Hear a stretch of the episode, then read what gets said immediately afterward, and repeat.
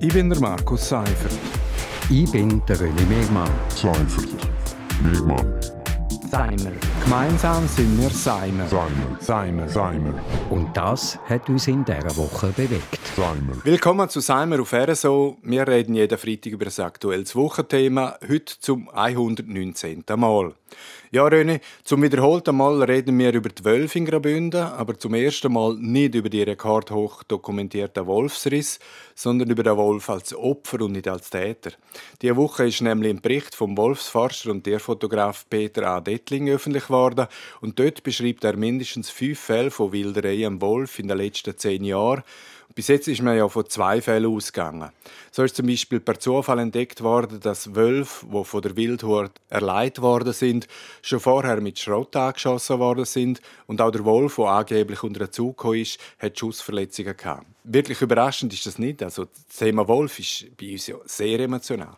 Es ist extrem emotional und äh, es ist fast unmöglich, äh, die Emotionen mal rauszunehmen und das Ganze auf äh, irgendwie eine normale Basis zu stellen.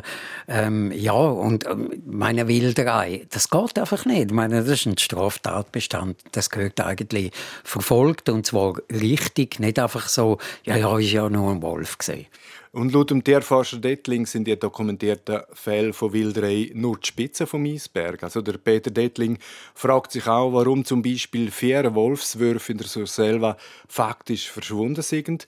Er geht davon aus, dass die ganz einfach gewildert worden sind. Das bestreitet zwar das Amt für Jagd und Fischerei, aber man muss schon sagen, dass das Amt zwar alle Risse an Nutztier transparent öffentlich macht, aber über die angeschossenen Wölfe ist die Öffentlichkeit nicht aktiv informiert worden. Das, das ist einfach schlechte Kommunikation und dürfte der sachlichen Diskussion zum Wolf überhaupt nicht gut tun. Das muss einfach auf den Tisch. Das muss auf den Tisch und äh, ich glaube, der ZALJF äh, ist da schon gefordert, sachlich, fachlich korrekt und eben auch proaktiv zu informieren. Ich glaube, da muss man komplette Transparenz schaffen wenn man die Emotionen, die Emotionen aus dem Thema will rausnehmen, dann muss man, muss man alles transparent machen. Und da gehört dazu, wie viel äh, Riss das es gibt. Ähm, das gehört aber auch dazu, wie viel, wie viel Wölfe angeschossen und gewildert werden. Und äh, so mein Eindruck ist ja, dass das Amt irgendwie die Wolfspopulation ziemlich genau am Beobachten ist. Und von dem her müssen wir davon ausgehen, dass, dass die auch wissen, wenn da auf einen Wolf oder auf Wölfe geschossen beschlossen wird. Und ich glaube, da muss man einfach transparent schaffen, damit man auch irgendwo irgendwann einmal auf eine Ebene kommt, wo man, wo man normal über Wölfe kann diskutieren im Kanton. Ja, und dass der Wolf bei den Bauern und bei der Jägerschaft wenig Sympathie hat, das kann man auch verstehen. Also er, er ist Konkurrent, er zwingt zu aufwendigen Herdenschutzmaßnahmen. Darum wären viel froh, wenn der Wolf oder mindestens nicht so viel davon präsent wären.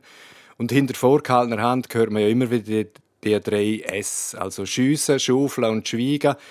Aber Wilderei ist strafbar, der Wolf ist geschützt, das darf man einfach nicht dulden. Nein, das darf man nicht dulden. Ich glaube auch, es hat Platz für Wölfe im Kanton Graubünden. Und die sind eingewandert, die kommen da, die fühlen sich wohl da. Ähm, und, und ich glaube, man muss lernen, mit dem, mit dem umgehen. Jetzt wird ja am 1. Juli äh, das neue äh, Gesetz in Kraft treten, wo man Wölfe ein bisschen früher kann schiessen wenn sie Riss machen und so. Und ähm, ich erhoffe mir eigentlich, dass durch das auch die, die ganze Debatte ein bisschen auf eine normale Ebene kommt. Eben, dass man kann sagen, wenn jetzt ein Wolf halt, halt 100 Schöfe gerissen hat und so, dann ist es für ihn Zeit und so. Und, und dass man die Population ein bisschen steuern kann, damit man da zu einem normalen Miteinander kommt. Ein weiterer Vorwurf, der noch, noch auftaucht, ist, äh, die Wölfe sind zum Teil sogar mit Fleisch angelockt worden, zum Riss zu provozieren, also damit der Druck auf die Regulierung vom Wolf zunehme. Äh, das wäre ein starker Tabak, wenn das stimmt. Aber unabhängig von dem unkontrolliertes Wachstum vom Wolfsbestand, das geht auch nicht. Darum hat ja jetzt eben, wie du gesagt hast, Politik regiert. Die Regeln für Wolfsabschüsse werden gelockert. Aber wohlverstanden, ein regulierter und begründeter Abschuss durch die Wildhut und nicht durch irgendwelche bewaffnete Wutbürger.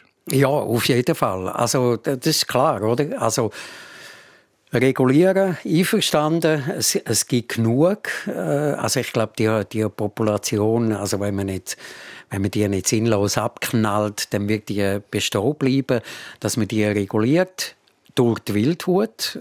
Ähm, dann habe ich da nichts dagegen. Also mit dem kann man leben. Und dass man sie reguliert, ist, glaube ich, schon, schon richtig, nachdem sie sich jetzt so niederlassen haben. Wir machen einen Schlusspunkt an dieser Stelle. Das war Simon Nummer 119. Simon gibt es jeden Freitag hier auf RSO. Ich bin der Markus Seifert. Ich bin der René Megmann. Seifert. Megmann. Seimer. Gemeinsam sind wir Seimer. Seimer. Seimer. Seimer. Und das hat uns in dieser Woche bewegt. Seimer.